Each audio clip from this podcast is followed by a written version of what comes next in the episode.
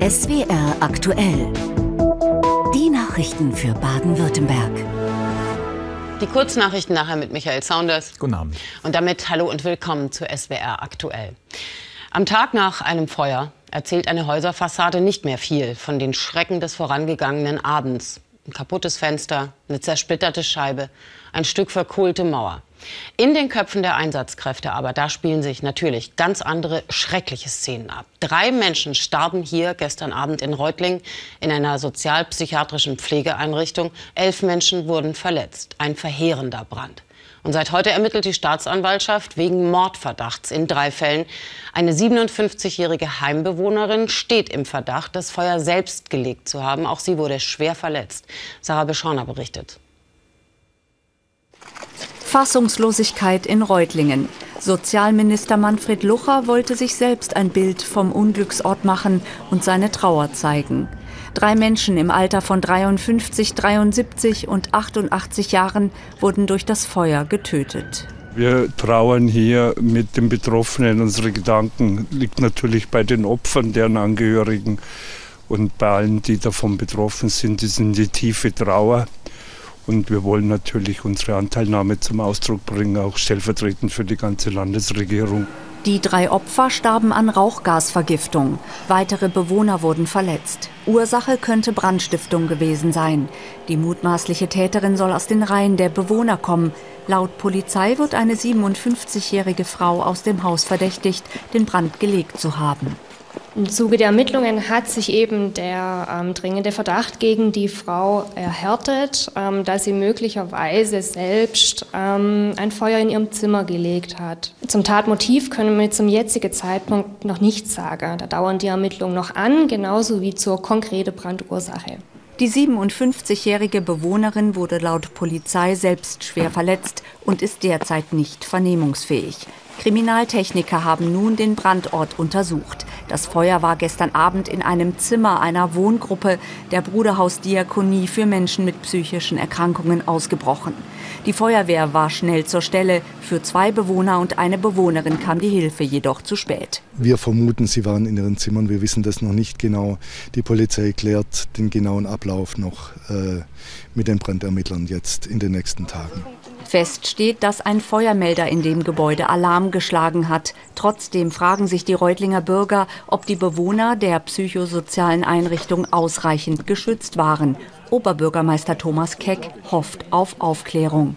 Hat jemand äh, dieses Feuer gelegt, ist gezündelt worden, ist, äh, sonst irgendwie zustande gekommen? Das wird jetzt rauskommen, denke ich. Die Bruderhausdiakonie ist eine vorbildliche, sehr große äh, Einrichtung, die äh, hier in der Gegend sehr, sehr, sehr stark vertreten ist. Ähm, und äh, ich gehe davon aus, dass hier alles stimmt. Der Brand hatte dennoch schlimme Folgen. Reutlingen und die Bruderhausdiakonie müssen den Schock erst noch verarbeiten.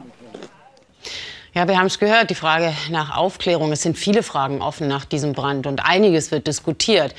Denn es war ja auch eine Einrichtung mit Wohngruppen, in denen Menschen mit psychischer Erkrankung betreut wurden. Und Brände in besonderen Einrichtungen, auch in Alten- oder Pflegeheimen, kommen ja immer wieder vor, mit tödlichen Folgen auch. Patientenschützer forderten deshalb heute Konsequenzen nach dieser Brandkatastrophe. Felix Zink. Sommer 2017, Brand in einem Pflegeheim in Stuttgart, fünf Verletzte. März 2021, Feuer in einem Altenheim in Bühl, drei Verletzte. Und März 2022, auch ein Feuer, damals vier Verletzte in Reutlingen. Gestern sind in einem Heim für psychisch Erkrankte, auch in Reutlingen, drei Menschen gestorben. Allein letztes Jahr hat es deutschlandweit 140 Mal in Alten- und Pflegeeinrichtungen gebrannt. 16 Menschen sind gestorben. Der Brandschutz in vielen Einrichtungen sei mangelhaft, sagt die Stiftung Patientenschutz. Das ist ja entsetzlich. Feuerwehrkräfte, Helferinnen und Retter müssen so einer Situation ausgesetzt werden, die da ist, dass man Menschenleben rettet, dass trotzdem auch Tote geborgen werden.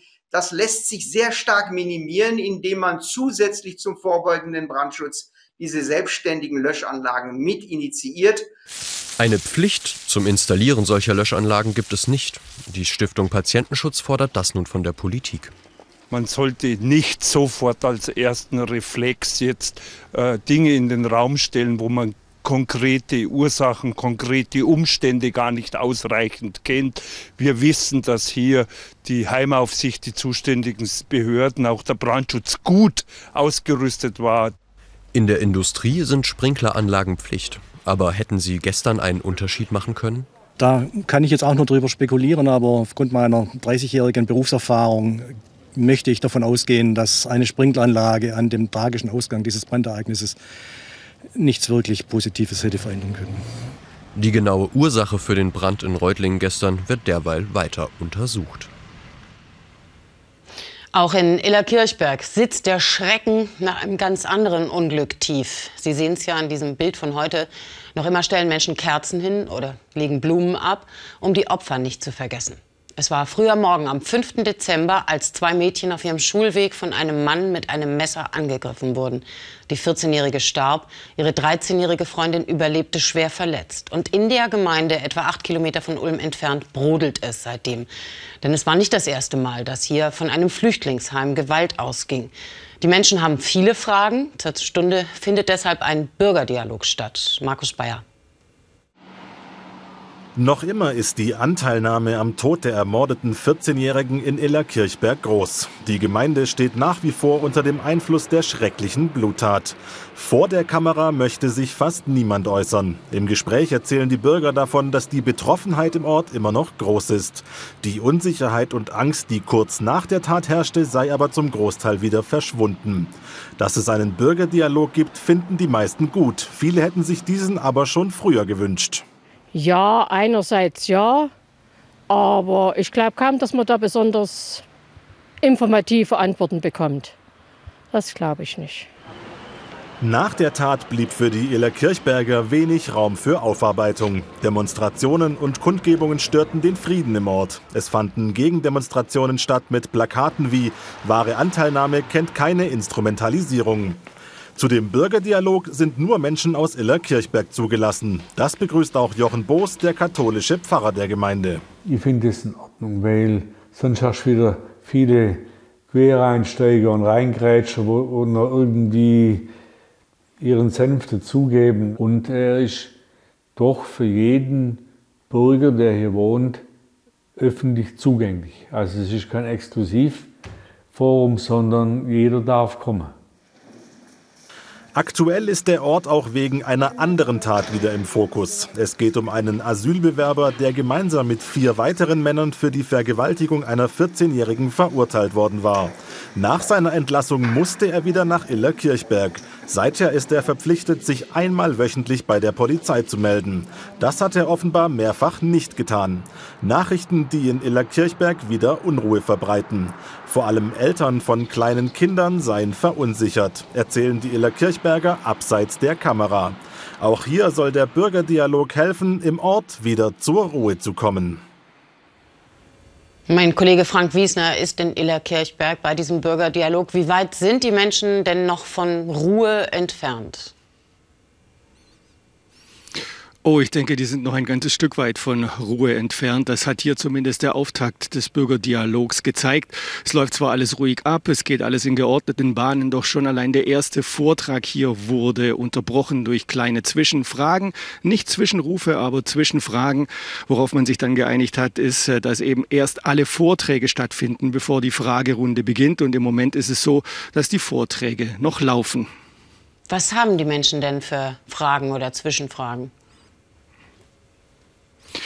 Ja, da ging es auch um Details. Die fragen schon richtig konkret nach. Zum Beispiel, wie definiert sich äh, der Begriff Tatverdächtiger? Die Polizei äh, geht hier mit der Strategie vor, aufgrund ja, von Daten, Fakten und Statistiken den Menschen äh, zu sagen, sie sind sicher in Illerkirchberg. Illerkirchberg ist kein Zentrum des Verbrechens und auch die Asylbewerber, die hier untergebracht sind und die Flüchtenden äh, sind kein Schwerpunkt des Verbrechens. Da wurde dann eine Zahl genannt, zum Beispiel 60 Straftaten wurden insgesamt im Jahr 2021 hier in Illerkirchberg registriert. Nun nicht besonders viel und man hat auch dazu gesagt, ja, es war Corona. Es gab in diesem Jahr keine einzige Straftat eines äh, Asylbewerbers oder eines Flüchtenden und auf diese äh, ja, Statistik kamen dann eben solche Nachfragen wie, was ist ein Tatverdächtiger? Also die Polizei bemüht sich eben hier um Transparenz, äh, ist auch mit einem, ja, auf der Bühne zumindest, äh, mit einem großen Aufgebot vertreten. Der Polizeidirektor von Ulm spricht hier, der Chef der Kriminalpolizei und auch der Leiter der örtlichen Polizeidienststelle Ulm West ist hier auf der Bühne und man bemüht sich, wie gesagt, um äh, äh Sicherheit, um Transparenz. Man bemüht sich darum, den Bürgern hier in Illerkirchberg ein Sicherheitsgefühl zurückzugeben. Das könnte natürlich aber auch gar nicht so leicht sein. Ähm, ist dieser Bürgerdialog wenigstens sowas wie eine direkte Möglichkeit für die Menschen, mal mit den Behörden direkt zu reden, ohne irgendwas aus den Medien zu erfahren? Ja, und offensichtlich gibt es da Gesprächsbedarf, denn die Halle hier ist voll. Es sind etwa 300 Stühle aufgestellt, die haben nicht gereicht, so dass etwa jetzt 350 Menschen wohl in der Halle sind. Und tatsächlich wollen die Menschen direkt mit den Behörden sprechen. Sie wollen mit der Polizei sprechen. Sie wollen etwas zum Ermittlungsstand erfahren. Sie wollen wissen, warum jemand von einem Sonderstab äh, gefährliche Ausländer hier tätig ist. All das sind Fragen, die jetzt im Laufe des Abends geklärt werden. Frank Wiesner begleitet für uns diesen Bürgerdialog natürlich bis zum Ende. Wir sehen ihn also später noch mal wieder in SWR aktuell um 21.45 Uhr. Danke nach Illa Kirchberg. Und wir müssen uns in Baden-Württemberg heute leider noch einmal mit Gewalt auseinanderzusetzen. Was bringt junge Menschen zu rohen Körperlichkeiten, Tritten gegen den Kopf inklusive? Hier ist es passiert, am Bahnhof in Rastatt. Und so wie das Ganze zurzeit aussieht, stellt sich eine noch schlimmere Frage. Wieso zücken Menschen dann ihre Handys und filmen diese Schlägerei, anstatt zu helfen, sofort die Polizei zu rufen? Denn die, so heißt es, wurde erst durch Handyvideos in den sozialen Netzwerken überhaupt auf die Tat aufmerksam. Daniel Günther berichtet. Es sind Bilder, die sprachlos machen. Brutal wird von mehreren Mädchen auf eine 14-Jährige eingeschlagen und getreten. Dieses Video verbreitete sich heute in den sozialen Medien. Tatort der Rastatter Bahnhof am frühen Sonntagabend. Die Täterinnen mittlerweile ermittelt. Sie sind 13 Jahre alt. Auf sie wartet ein Strafverfahren wegen gefährlicher Körperverletzung. Mehreren Augenzeugen droht außerdem eine Anzeige wegen unterlassener Hilfeleistung. Die Polizei ist schockiert dass sie nicht mal gerufen wurde. Dazu raten wir auch ähm, abzuwägen, ob man selbst einschreiten kann, also da eine Abwägung und sich keinesfalls selbst in Gefahr bringen. Äh, wer sich natürlich zutraut, bei Mädchen einzugreifen und äh, die zumindest auseinanderzubringen, wenn es auch nur verbal ist, ähm, wäre das äh, toll. Wir legen aber Wert darauf, dass zumindest ein Notruf abgesetzt wird, dass wir die Polizei Bescheid wissen. Der Fall von Rastatt steht möglicherweise im Zusammenhang mit einem Vorfall in Karlsruhe vom vergangenen Jahr. Denn bei einer ähnlichen Auseinandersetzung hier in dieser Haltestelle am Marktplatz handelt es sich wohl um das gleiche Opfer. Auch hier wurde die Tat gefilmt und ins Netz gestellt. Der gemeinsame Nenner ist tatsächlich die 14-Jährige. Wir wissen, dass die auch bei diesen Geschehnissen in Karlsruhe beteiligt gewesen ist. Da stehen wir auch im Austausch mit den Kollegen in Karlsruhe. Ähm, es handelte sich nach unseren Erkenntnissen allerdings um andere ähm, Mädchen und Angreiferinnen. Das 14-jährige Opfer ist wegen unterschiedlicher Vergehen Polizei bekannt. So geriet sie am Sonntag hier in Gaggenau mit einem Mädchen körperlich aneinander. Deshalb wird gegen sie selbst wegen Körperverletzung ermittelt. Weder in Karlsruhe noch am Sonntag in Rastatt wurde die 14-Jährige bei den Übergriffen schwer verletzt.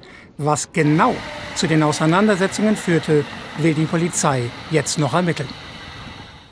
Wir kommen zum Nachrichtenüberblick mit Michael Saunders. Die Bundesanwaltschaft hat Anklage gegen den mutmaßlichen Schützen von Boxberg erhoben.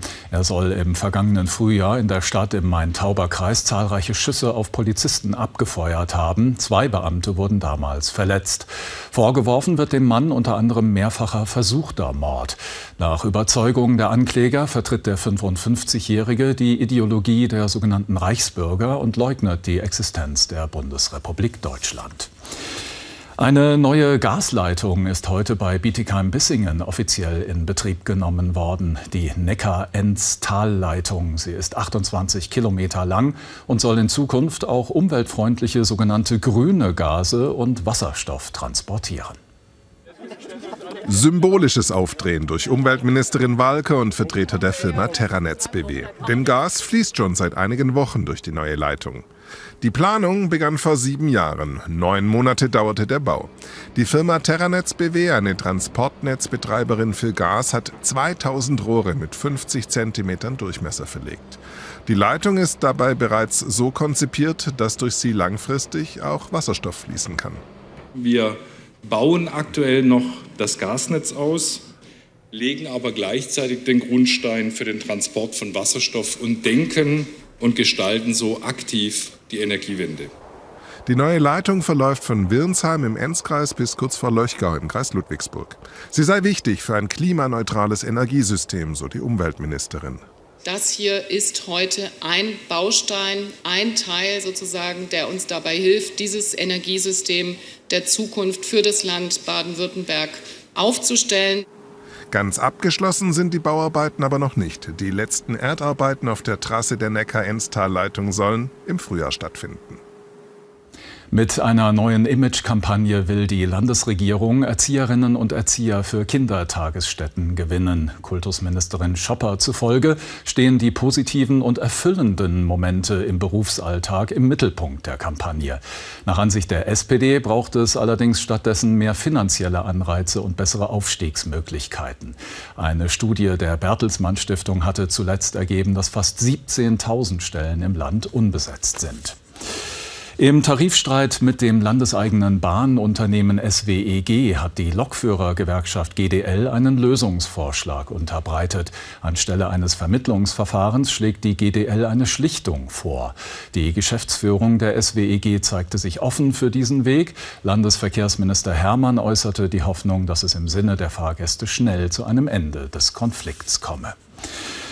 In der Wohnung eines 34-Jährigen in Salem hat die Polizei Drogen im Wert von rund 250.000 Euro sichergestellt. Dabei handelt es sich um 25 Kilogramm Amphetamine und fast zwei Kilogramm Marihuana. Die Ermittler kamen dem Mann im Rahmen eines anderen Betäubungsmittelverfahrens auf die Schliche. Er sitzt nun in Untersuchungshaft. An den Schulen in Baden-Württemberg fehlen besonders viele Psychologinnen und Psychologen als Begleitung für belastete Kinder. Das hat eine Umfrage im Auftrag der Robert Bosch Stiftung ergeben. Laut der Befragung fehlt es überall in Deutschland an pädagogischem Personal in Schulen. In Baden-Württemberg ist eine Zahl im Vergleich zu anderen Bundesländern besonders dramatisch. Nur 12 Prozent der Schulen hier haben demnach direkten Zugang zu schulpsychologischen Angeboten. Kultusministerin Schopper hat die Situation im Land verteidigt. Man habe ein breites Netz an zentralen Beratungsstellen, die jede Schule in Anspruch nehmen könne. Eine Krähe ist kein Problem. Eine zweite und noch eine und vielleicht noch eine auch nicht. Aber spätestens, wenn es so voll wird wie hier auf dem Baum, dann wird es zum Problem. Und zwar für die Bauern. Ob bei Aussaat oder Ernte, Krähen können eine Menge von dem fressen, was sie nicht sollen. Für die Landwirte gehen die Schäden in die Tausende. Ja, und sowas wie Vogelscheuchen, Flatterbänder, das hilft alles nichts, weil die Vögel sind schlau, die kapieren schnell, was eigentlich ungefährlich ist. Das Problem ist so groß, es gab heute eine Anhörung im Landtag. Ruben Moritz. Was aussieht wie ein ganz normales Feld, ist in Rainer Reus Augen ein Tatort. Jahr für Jahr rupfen ihm Saatkrähen die frisch gepflanzten Salate heraus. 50.000 Euro Verlust habe er so im vergangenen Jahr gehabt. Das Pflanzen, die Bodenvorbereitung, der Dünger, das Wasser. Und das ist nachher alles kaputt und auch der Ertrag fehlt. Ja. Das tut schon sehr weh. Kein Einzelfall. Laut Landesbauernverband zerfressen Krähen fast überall im Land Erdbeeren oder picken frisch gepflanztes heraus, das dann vertrocknet. Und die Vögel vermehren sich stark. Diesem Landwirt im Breisgau haben Krähen das ganze Melonenfeld zerstört. Weil das Problem immer schlimmer wird, beschäftigte sich heute der Landwirtschaftsausschuss des Landtags mit den Krähenschäden. Bauernvertreter fordern mehr Unterstützung.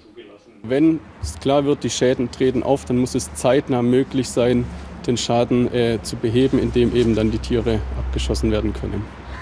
Das Abschießen der geschützten Tiere ist aktuell nur mit Sondergenehmigung möglich. Tierschützer lehnen es generell ab und wollen, dass auch die positiven Aspekte der Vögel gesehen werden. Krähen machen ja nicht nur Schäden. Äh, Krähen äh, fressen ja Insekten, deren Larven, Puppen, Eier, äh, Schnecken, Würmer, alles das, was der Landwirt als Schadinsekten oder Schadtiere bezeichnet. Ändern wird sich wohl so bald nichts für Landwirte wie Rainer Reuss. Für ihn frustrierend. Das kann nicht sein, dass wenn die Politik oder die Gesellschaft das will, dass man die schützt, dass wir als Landwirte den Schaden tragen müssen. Das geht auf Dauer nicht, weil die Schäden zu hoch werden. Eine Entschädigung der Bauern sei aber nicht vorgesehen, heißt es heute aus dem Landwirtschaftsministerium. In einigen Wochen wird Rainer Reuss die neue Saat ausbringen.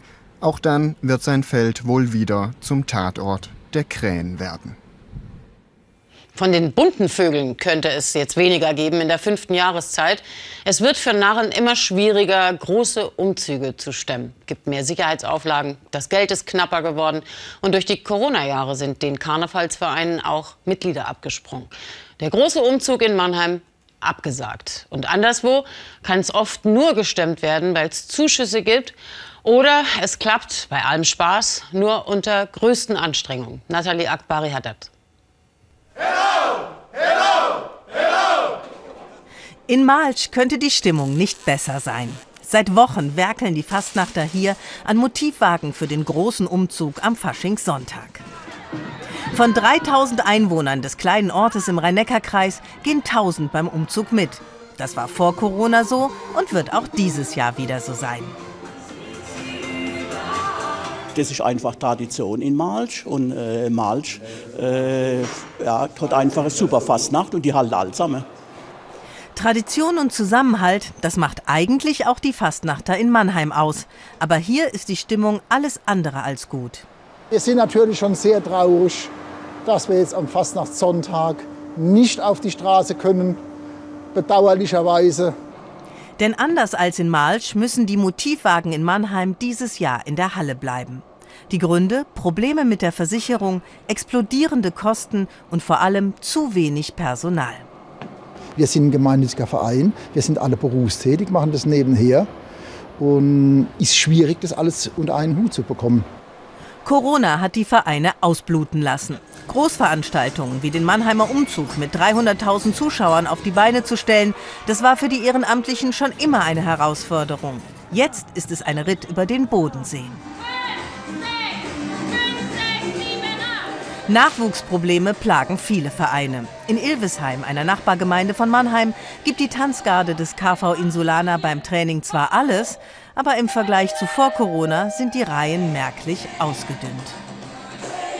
Durch die Pandemie sind uns viele Kinder weggebrochen. Es war alles nur noch Online-Training. Das Online-Training war für viele Kinder nicht mehr interessant genug. Die hatten das schon durch den Unterricht sehr viel. Und jetzt wollen wir halt wieder schauen, dass unsere Garten wieder aufgefüllt werden. Und das wollen die Ilvesheimer dadurch erreichen, dass sie rausgehen, an Umzügen teilnehmen und dort für sich Werbung machen. Mannheim, das am nächsten läge, geht nicht, also haben sie Heidelberg ins Auge gefasst. Das liegt nur einige Kilometer Neckar aufwärts und dort wird es dieses Jahr einen großen Fastnachtsumzug geben, so wie vor der Pandemie. So, und jetzt Allerdings ist es auch in Heidelberg ein enormer Kraftakt, den Zug auf die Beine zu stellen.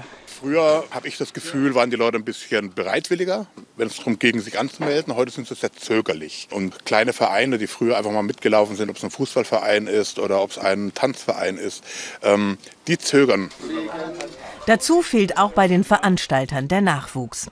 Dass sie den Zug trotzdem auf die Beine stellen, verdanken die Heidelberger Narren allein ihren guten Kontakten. Der Gemeinderat in Heidelberg ähm, hat mit dem Oberbürgermeister zusammen viel Geld bereitgestellt für dieses Jahr, dass die Fastnachtsvereine sich auch rausputzen können.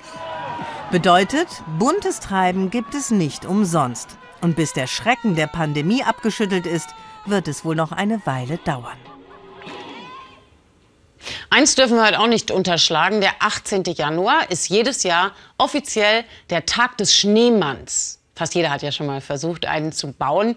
Manche sind da ganz geschickt. Also diese Fünflinge hier, die sind doch wirklich süß.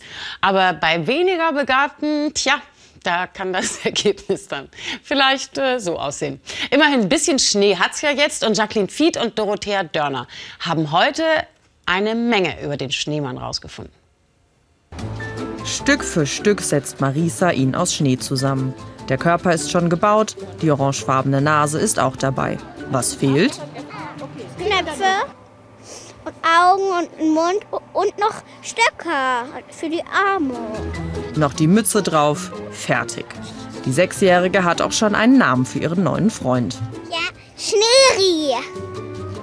Nicht nur auf dem Feldberg ist er oft zu sehen, denn gebaut haben ihn wohl alle schon mal. Verbunden damit fast immer gute Erinnerungen. Das Freie einfach, wie groß, wie, wie, wie gut kann man sie bauen, was findet man als Arme, Mütze, ja. Man beginnt mit etwas Kleines und man bekommt etwas Großes, so. Ja, und, und auch Tradition. Ne? Ja, Tradition. Der Überlieferung nach gibt es den Schneemann schon seit vielen Jahrhunderten. Wie lange genau? Unklar. Doch schon Michelangelo soll vor mehr als 500 Jahren einen gebaut haben. Und auch bei Shakespeare kommt er vor. Zu Beginn sah der Schneemann noch grimmig aus. Er war Symbol für den harten, entbehrungsreichen Winter. Im 19. Jahrhundert wird er dann freundlicher und runder. Bald ist er beliebt bei den Kindern und ein populäres Postkartenmotiv. Ob freundlich oder ernst, alleine ist der Schneemann nur selten. Er hat viele Formen und Gefährten. Ich habe jetzt einfach Lust gehabt, viele zu bauen, also habe ich eine Familie gebaut. Ich baue Hasen, Katzen, Mäuse. Also wir haben in unserer Jugend schon Schneefrauen oder Figuren gebaut. Auf dem Feldberg beste Bedingungen. Doch nicht überall hat man mit dem Wetter so Glück. In Stuttgart ist das Wetter nass, kalt, einfach nur trist. Doch wenn man genau schaut, kann man auch an solchen Tagen noch ein paar kugelige Kumpanen entdecken. Ich will Schneehasen. Das war's von uns. Die nächste Ausgabe 21.45 Uhr mit Michael Saunders. Sehr gerne. Jetzt zu Carsten Schwanke. Er sagt uns, ob es bei Schneemann, Schneefrau oder Schneehasenwetter bleibt. Danach dann die Tagesschau. Um 20.15 Uhr bei uns AD Crime Time. Schönen Abend. Schönen Abend.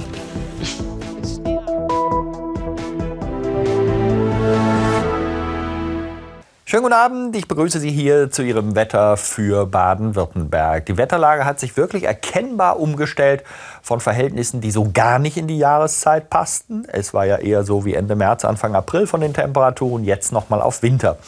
Und als allererstes schauen wir mal auf die Situation vom Satelliten aus runter. Also Sie sehen hier, wo die Wolken sind. Hier ist Baden-Württemberg noch drunter unter diesem dichten Gewölk. Nach Nordwesten dann kaum etwas. Aber dieses Tief über der Nordsee ist dann als nächstes erkennbar. Das wird uns in Baden-Württemberg dann auch teilweise berühren. Und insgesamt sieht der Strömungsfilm hier sehr danach aus, als dass eben von Norden die Strömung der kalten Luft in unsere Richtung kommt. Und er sieht nicht nur so aus, sondern er beschreibt auch diese Situation. Deswegen auch bei uns diese grünliche Farbe. Das suggeriert, dass es eben kälter ist. Die wärmere Luft ist derzeit östlich von uns nach Norden unterwegs. In der Nacht von diesen abziehenden Wolken, die ich Ihnen eben noch gezeigt habe, wie sie über uns liegen, noch die letzten Schneefälle. Danach reißt es auf. Morgen früh drei bis acht Grad unter Null in Hochlagen sogar bis minus 10. Und der morgige Vormittag startet dann in der Südhälfte Baden-Württembergs sehr freundlich mit viel Sonnenschein. Weiter nach Norden kommen dann diese Wolken des eben beschriebenen Tiefs an. Deswegen auch ein paar Flocken nachmittags. In den tiefsten Lagen etwas Schneeregen. Weiter nach Süden kommt es kaum an. Da sind Wolken zu sehen. Aber hier und da zwischendrin auch mal die Sonne. Temperaturen zwischen minus 2 und plus 3 Grad in der Spitze. Und das hier, das ist der Wind. Der kommt zumeist aus südwestlicher Richtung mit Stärke 3 im Mittel. Die nächsten Tage präsentieren sich dann ebenfalls winterlich. Gucken wir zunächst auf den Freitag Richtung Allgäu und auch Richtung Odenwald ein paar Flocken. Am Samstag einzelne Schauer, zwischendurch aber auch mal häufiger Sonnenschein. Und dann, das sehen Sie hier, bei winterlichen Temperaturen am Sonntag tatsächlich noch mal ein ordentlicher Nachschub des Schnees. Also da kriegt man dann weiterhin einen winterlichen Eindruck. Tschüss.